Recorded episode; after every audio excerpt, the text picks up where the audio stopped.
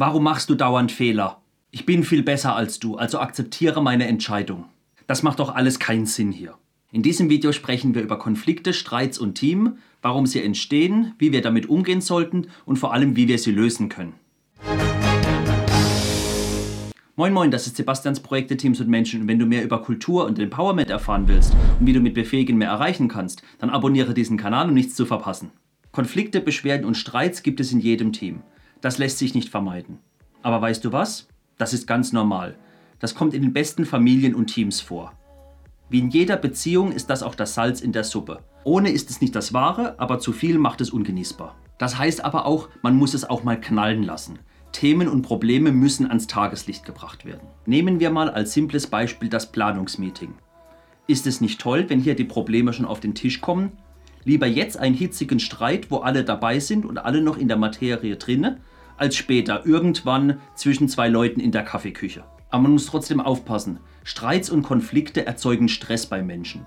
Und das macht sie im schlimmsten Fall unglücklich, unproduktiv oder sogar depressiv. So kann es gut passieren, dass Leute sich vor der direkten Kommunikation scheuen und deswegen ungern zur Arbeit kommen und sich öfter krank melden. Oder aber sie nehmen die Probleme mit nach Hause. Mit einer gesunden Work-Life-Balance hat das dann absolut nichts mehr zu tun. Wenn du mal schauen willst, was eine Work-Life-Balance überhaupt ausmacht, schau dir unbedingt mein Video hierzu an. Den Link findest du unten in der Beschreibung. Aber wodurch entstehen eigentlich Konflikte und Streits? Das kann unterschiedlichste Gründe haben. In Teams und Organisationen treffen viele unterschiedliche Menschen mit unterschiedlichen Charakteren, unterschiedlichen Arbeitsweisen und auch gänzlich verschiedenen Wertevorstellungen aufeinander. Und das meistens unter Zeitdruck und Stress. Kommt es dann zu Fehlkommunikationen oder ein Kollege kommt immer zu spät zu Meetings oder ein anderer lässt seine Arbeit einfach liegen abends oder einfach Leute haben unterschiedliche Meinungen, dann steigt der Blutdruck und irgendwann knallt es. Die einzige Frage, die dann noch bleibt, ist, wann und wie knallt es? Und wenn man Pech hat, knallt es erst richtig spät und dafür richtig, richtig laut. Oft wird dies auch noch gefördert, indem es so sinnlose Regeln gibt wie diskutiert nicht zu viel und zu lange. Das erzeugt ja keinen Mehrwert. Oder aber, wenn es nicht wehtut, kann es ja nicht so schlimm sein. Und trotzdem kann ein Streit auch etwas sehr Gutes sein. Er findet nämlich auf der Sachebene und auch auf der Beziehungsebene statt. So kann ein konstruktiver Streit auch neue Erkenntnisse bringen. Er zwingt uns vielleicht dazu, andere Blickwinkel einzunehmen und dadurch die Ideenfindung und die Kreativität zu fördern, weil einfach aus den Augen des anderen zu sehen. Er kann uns auch stärker mit unseren Kollegen verbinden, dass wir feststellen, dass wir die gleichen Ideale, die gleichen Wertvorstellungen oder auch die gleichen Ansichten haben. Oder wir erkennen sogar, dass wir eigentlich beide das Gleiche wollen, nur unterschiedlich argumentiert haben. Das alles hört sich zwar toll an, heißt aber nicht, dass es auch ganz leicht ist. Und wenn es dann mal zum Streit kommt, ist oft auch ganz schnell die Führungskraft mit involviert. Und bei dieser liegt zwar auch die Verantwortung, aber auch das größte Fehlerpotenzial. Aber bevor wir darauf eingehen, die Führungskraft ist nicht die Quelle aller Probleme. Bei den Streitenden fängt es an.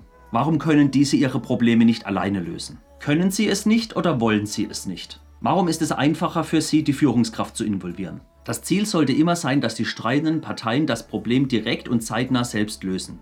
Es muss nicht immer gleich ein großes Fass aufgemacht werden. Vielleicht war es auch einfach nur ein Missverständnis. Oder aber vielleicht lässt sich das Problem, die Diskussion einfach leicht lösen. Aber das ist nicht immer der Fall. Entweder wird die Führungskraft direkt zur Hilfe geholt oder aber sie involviert sich von sich aus. Und dann liegt die Verantwortung bei ihr. Beende den Streit und behebe den Konflikt. Nichts leichter als das, wenn es nicht diese klassischen Fehler gäbe. Die Führungskraft schreitet viel zu früh ein. Nicht jedes laute Nein heißt, dass es ein Problem gibt. Manche Diskussionen müssen vielleicht einfach lauter geführt werden. Vertraue einfach deinen Kollegen, dass wenn es ein Problem gibt, sie auf dich zukommen. Konflikte werden heruntergespielt oder gar ignoriert. Warum?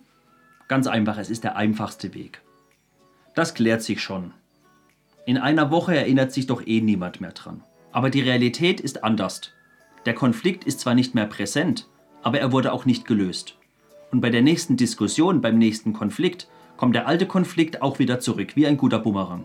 Die Führungskraft spricht ein Machtwort. Klar, damit ist der Konflikt vom Tisch. Aber ob sich jeder abgeholt und gehört fühlt, steht auf einem ganz anderen Blatt. Und der größte Fehler, von Anfang an Partei ergreifen. Die Führungskraft geht in die Mediation rein und hat schon von Anfang an eine feste Meinung, wer richtig und wer falsch liegt. Sie ist ja auch schließlich allwissend, steht ja in ihrer Jobbeschreibung. Und diese Fehler passieren andauernd. Dabei sind doch die Lösungen so simpel. Als Führungskraft sollte man neutral sein. Man ist Vermittler, Mediator, nicht der Problemlöser. Das sind die Streitenden selbst. Einfach aber simpel, das Problem muss zusammen gelöst werden. Nicht nur aus einer Richtung. Man sollte die Ursache des Problems suchen, nicht nur einfach blind lösen, weil damit ist langfristig niemand geholfen. Es muss eine Atmosphäre der Offenheit und der Transparenz gefördert werden. Dadurch lässt es sich viel besser sprechen und aber auch viel besser streiten. Konflikte und Probleme müssen gesund und zukunftsorientiert gelöst werden. Es hilft nicht, sie wegzudiskutieren, wegzudelegieren oder einfach wegzuschieben. Und ganz einfach gesagt, am Ende muss jeder der Beteiligten das Gefühl haben, dass wir etwas Gutes erreicht haben. Dass wir im Optimalfall besser aus dem Streit, aus dem Konflikt herausgehen, als wir reingegangen sind. Und wenn du wissen willst, wie du deinen Kollegen gutes Feedback geben kannst, dann schau dir mal mein Video dazu an. Ich bin auf dein Feedback gespannt. Und hat mein Video dir gefallen, dann würde ich mich freuen, wenn du mir einen Daumen nach oben hinterlässt. Und abonniere meinen Kanal, damit du nichts über Kultur und Empowerment verpasst.